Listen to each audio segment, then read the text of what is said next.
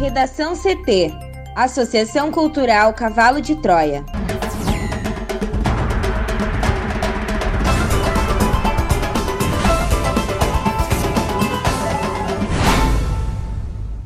Agora, no Redação CT. TRF4 determina trancamento de investigação contra deputado federal Paulo Pimenta. Desemprego avança e atinge 14 milhões de brasileiros, diz IBGE. Senado deve receber hoje pedido de afastamento de Chico Rodrigues. Investimento público em educação reduziu desigualdade de renda dos brasileiros.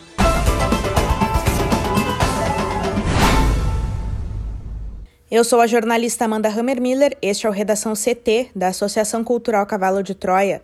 Céu ensolarado em Porto Alegre, temperatura de 23 graus. Boa tarde.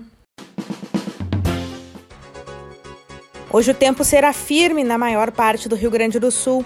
Na capital, sol entre poucas nuvens e máxima de 24 graus.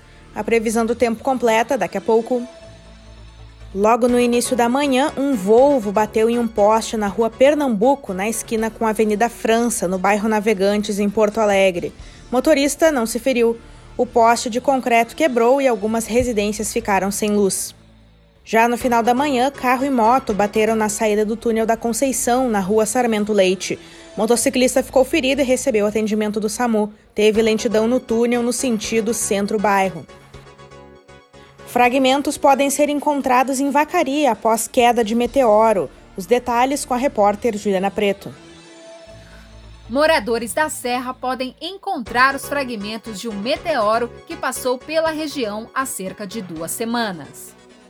O fenômeno foi registrado no dia 1 de outubro em Caxias do Sul. E segundo o professor Carlos Fernando Jung, os chamados meteoritos podem ser achados no solo ao norte de Vacaria. Estima-se que a explosão final e extinção do meteoro ocorreu a 22 quilômetros de altitude sobre o município de Vacaria. O professor, que é diretor científico da região sul da Bramon, que é a rede brasileira de monitoramento de meteoros, explica o que são os fragmentos, chamados de meteoritos.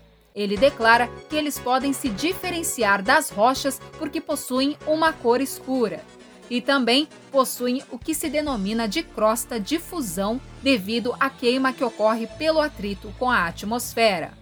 E também podem ter cantos quebrados e serem de vários tamanhos. Além disso, uma das características dos meteoritos é o desnível no fragmento. A queda do meteoro com luminosidade maior do que a Lua foi registrada pelo Observatório Espacial Heller e Young em Taquara. O fragmento iniciou a trajetória no céu de Caxias do Sul. TRF4 determina trancamento de investigação contra deputado federal Paulo Pimenta. O Tribunal Regional Federal da Quarta Região determinou na quarta-feira o trancamento da investigação contra o deputado federal Paulo Pimenta, do PT, por suspeita de estelionato e lavagem de dinheiro. A decisão foi unânime e atendeu a pedido de habeas corpus da defesa do parlamentar. O inquérito foi instaurado em 2009 para apurar denúncias de suposta fraude que teriam lesado produtores de arroz. Um primo de Pimenta chegou a afirmar que ele seria o operador do esquema, que envolvia a falsificação de documentos de uma empresa. A primeira vara federal de Uruguaiana, onde o caso tramitava, declinou da competência ao Supremo Tribunal Federal em 2012, já que se tratava de investigação a um deputado federal. O STF, por sua vez, rejeitou a prerrogativa de fórum e enviou o caso de volta à Uruguaiana em abril do ano passado. Por fim, a Vara Federal de Uruguaiana enviou o caso à 22ª Vara Federal de Porto Alegre, que tem competência especializada para casos de denúncia de lavagem de dinheiro. Em 11 anos, o caso tramitou sem conclusão ou oferecimento de denúncia. Para o relator do habeas corpus, o desembargador federal João Pedro Gebran Neto, houve excesso de prazo na investigação. O magistrado ressalta também que a investigação pode ser retomada se houver novos elementos de prova. A Defesa e o Ministério Público Federal terão 15 dias para se manifestar a partir da intimação, conforme o tribunal. Para o Redação CT, Juliana Preto. Desemprego avança e atinge 14 milhões de brasileiros, diz o IBGE. Juliana. A taxa de desemprego no país subiu de 13,7% na terceira semana de setembro para 14,4% na quarta semana, segundo os dados da Pesquisa Nacional por Amostra de Domicílios Covid, divulgados nesta sexta-feira pelo IBGE.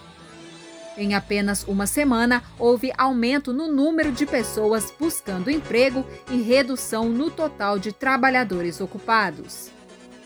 A população desempregada foi estimada em 14 milhões de pessoas na quarta semana de setembro, cerca de 700 mil a mais do que o registrado na semana anterior, quando essa população totalizava 13,3 milhões.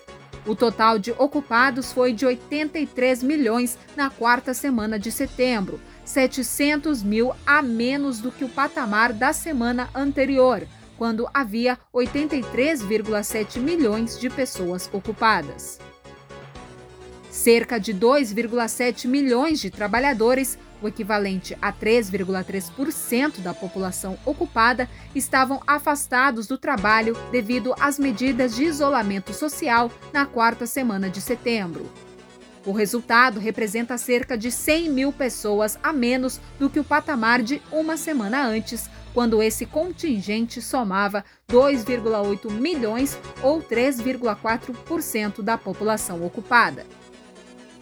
Já a população ocupada e não afastada do trabalho foi estimada em 77,9 milhões de pessoas, ante a um contingente de 78,2 milhões de trabalhadores registrados na semana anterior. Na quarta semana de setembro, 7,9 milhões de pessoas trabalhavam remotamente. Na semana anterior, havia 7,8 milhões de pessoas em trabalho remoto. Já a população fora da força de trabalho, que não estava trabalhando e nem procurava por um trabalho, somou 73,4 milhões na quarta semana de setembro, cerca de 200 mil a menos do que os 73,6 milhões registrados na semana anterior.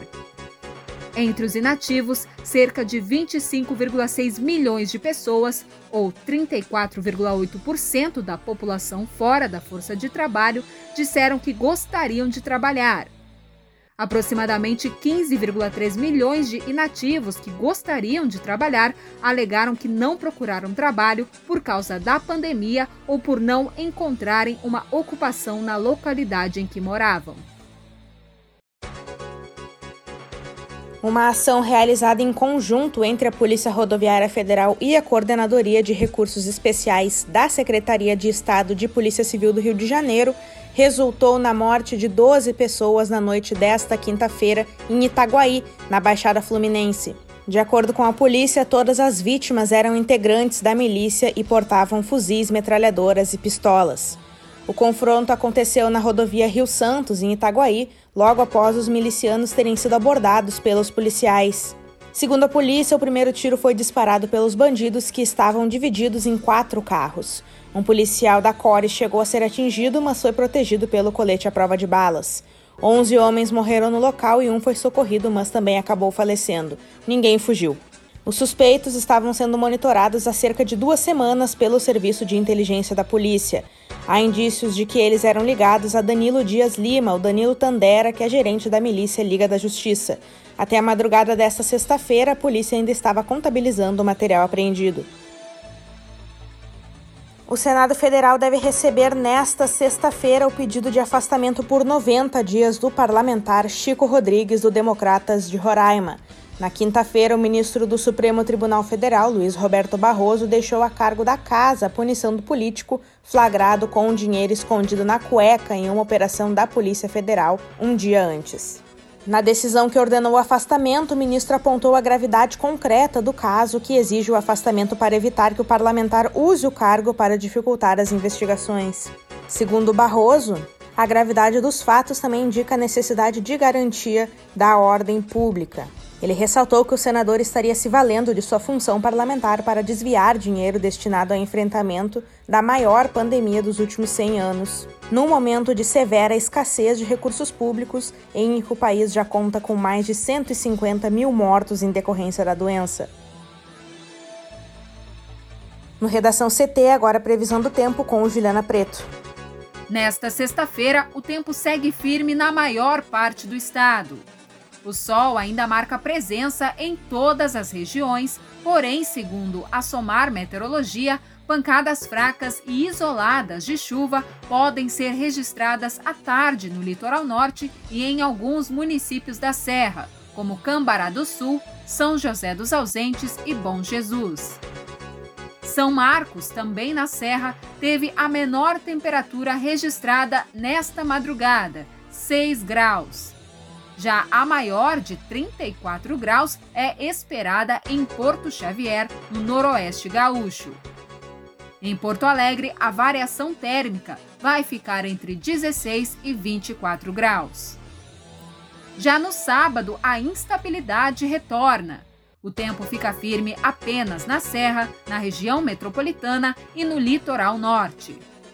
Para as demais áreas, a previsão é de pancadas fortes de chuva que podem chegar acompanhadas de descargas elétricas, rajadas de vento e eventual queda de granizo. As temperaturas continuam elevadas, com máxima de 35 graus prevista para Roca Salles, no Vale do Taquari.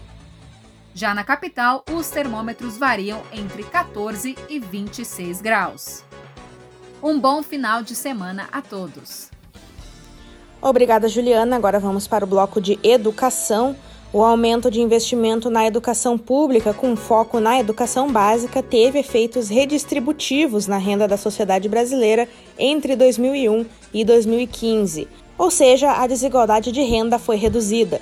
Nos últimos cinco anos, porém, com políticas de austeridade que reduzem os gastos públicos em educação, deve haver aumento das desigualdades não somente educacionais, mas também de renda. É o que mostra o estudo produzido pela Campanha Nacional pelo Direito à Educação, o Centro de Defesa da Criança e do Adolescente do Ceará e o Centro de Estudos sobre Desigualdade e Desenvolvimento da Universidade Federal Fluminense, em parceria com a Campanha Latino-Americana pelo Direito à Educação e a Oxfam Brasil. O estudo será lançado na segunda-feira, dia 19, às 18h30, em live da Campanha Nacional pelo Direito à Educação, com a participação das entidades. Analisando o período 2001-2015, o estudo compara indicadores das distribuições de renda original com aqueles decorrentes do investimento em educação. No período 2001 a 2005, a progressividade do investimento em educação pública cresceu e se estabilizou, enquanto a contribuição da educação à renda ficou estável.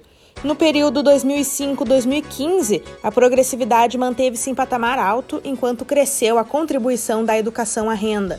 O esforço do governo federal com a educação se refletiu nos diversos níveis de ensino, mas com intensidade três vezes maior na educação básica do que no ensino superior.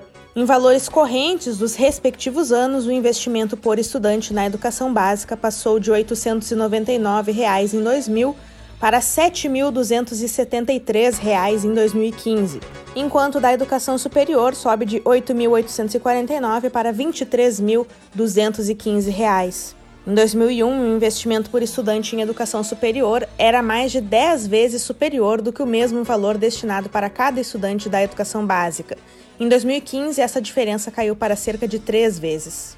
De 2015 para cá, no entanto, o investimento público em educação foi reduzido. Se persistirem as políticas de austeridade e cortes de gastos na política educacional, haverá aumento da desigualdade de renda, segundo o estudo.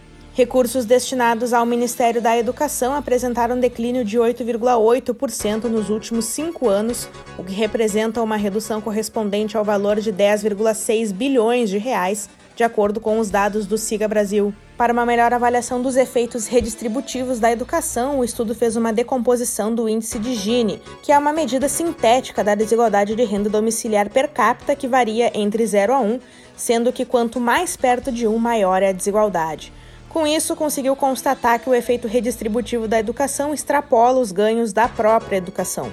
O estudo diz que o investimento em educação é importante por razões diretamente associadas ao valor individual e coletivo da educação. O investimento público equaliza oportunidades ao oferecer um serviço gratuito e desmercantilizado. A distribuição de renda brasileira no período não apenas ficou menos desigual, como também o investimento em educação se tornou mais progressivo ao beneficiar ainda mais intensamente as camadas menos abastadas da população em 2015 que em 2001. O estudo considera uma série de políticas públicas como chave para o efeito redistributivo positivo, a evolução do Fundef ao Fundeb, do Bolsa Escola ao Bolsa Família, a valorização do salário mínimo, a expansão do período de educação básica obrigatória para 12 anos, o piso nacional salarial para professores e políticas variadas em prol da expansão da educação básica e superior. O Brasil do começo dos anos 2000 tinha indicadores sociais e de educação distantes do ideal. De um lado, desigualdade, pobreza, desemprego e informalidade elevados, e de outro, altas taxas de analfabetismo e atraso escolar, além da baixa frequência à escola, à exceção da faixa de 7 aos 14 anos.